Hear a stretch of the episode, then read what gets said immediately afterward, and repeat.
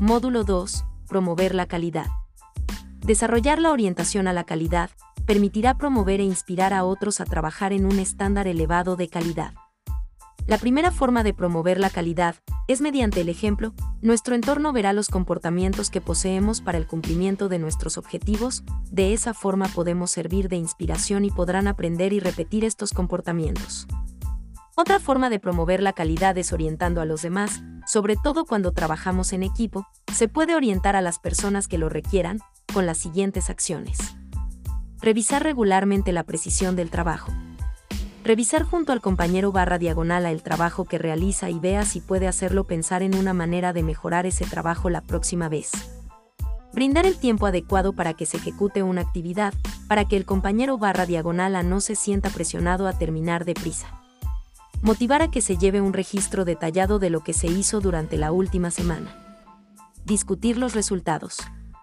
¿A qué le dedicó demasiado o poco tiempo? ¿Hay un patrón?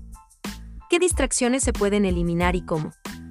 Investigar junto al compañero barra diagonal a que puede aprender de su propio trabajo en términos de planificación y organización y, cuando sea apropiado, del trabajo de otros. De esta forma, generamos un ambiente donde se da importancia al trabajo que realiza cada parte de equipo y donde se da oportunidad de mejora para la consecución de resultados óptimos. En ese sentido, se promueve la perseverancia a la calidad, la gestión de los propios recursos y tener una visión de estándares de calidad. Perseverancia a la calidad. Al respecto, de la perseverancia y la capacidad de superar obstáculos, MC Cleyand investigó la capacidad de innovar, en situación de laboratorio, entendida como el hecho de hacer algo de un modo distinto al de antes, de manera que esta nueva vía suponga una forma más corta o más eficaz de conseguir el objetivo. Los sujetos con una alta necesidad de logro se mostraron más inquietos a la hora de buscar información para encontrar nuevos modos de hacer mejor las cosas, así como para evitar la rutina. El mismo hecho de que siempre estén buscando tareas moderadamente retadoras significa que tienden a desplazarse de lo que están haciendo para hacer algo más desafiante.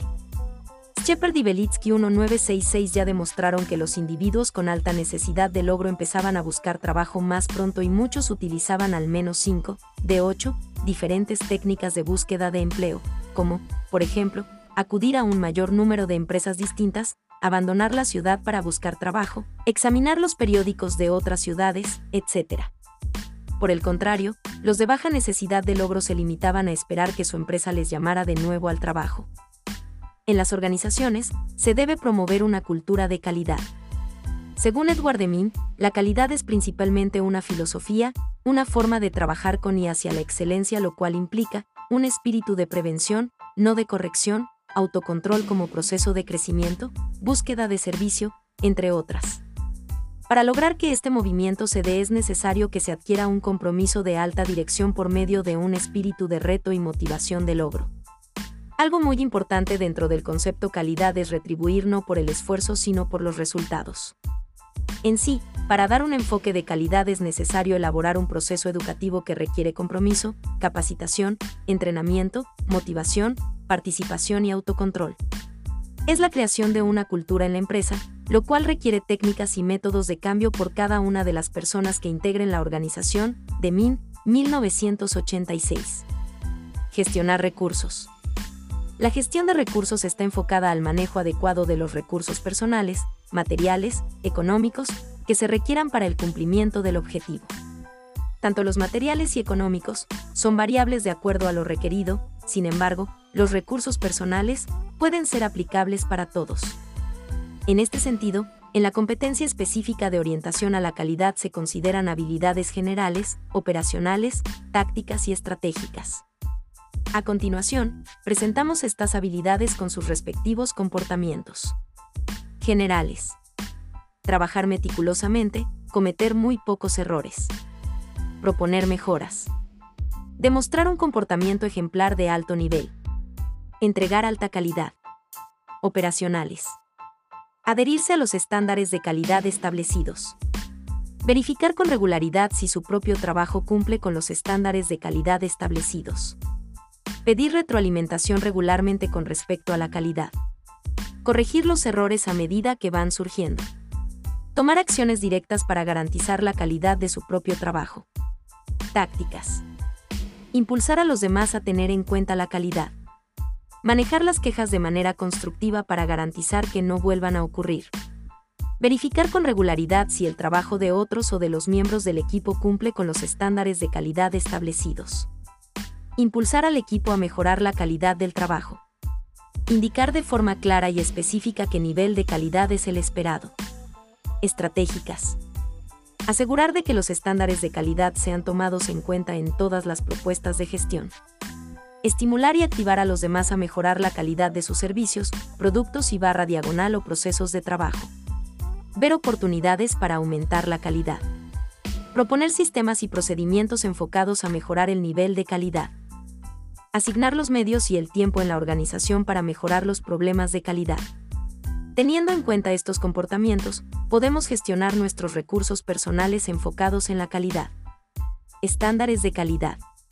El estándar de calidad es parte de la orientación a resultados, la competencia de orientación a la calidad y orientación a resultados son competencias orientadas al logro.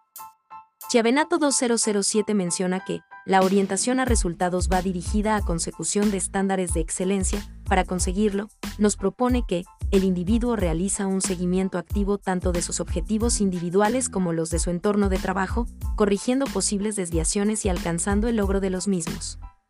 Para conseguir estos estándares, objetivos exitosos, también se requiere hacer el seguimiento de nuestras acciones, de esta manera, se pueden dar los ajustes correctivos, que serán necesarios documentarlos, actualizando el plan de acción y, si es preciso, las estrategias de lo planteado. Este aspecto incluye poner al día los recursos utilizados en la elaboración del plan, incluso si han sufrido algún cambio, este proceso también puede comprender realizar ajustes en las estrategias y las actividades con el propósito de mejorar la consecución de resultados. El mantener el plan de acción actualizado promueve el aprendizaje continuo y la preparación para enfrentar desafíos similares o más ambiciosos, así se puede entrenar en asumir la necesidad de establecer altos estándares para obtener objetivos exitosos y por consiguiente el logro de estos a corto y mediano plazo. Es importante, recordar que se debe hacer las correcciones necesarias que también estén alineadas a los estándares de calidad de la organización y de uno mismo. Según SARMA 2015, las personas de rendimiento extraordinario se vuelcan en la excelencia.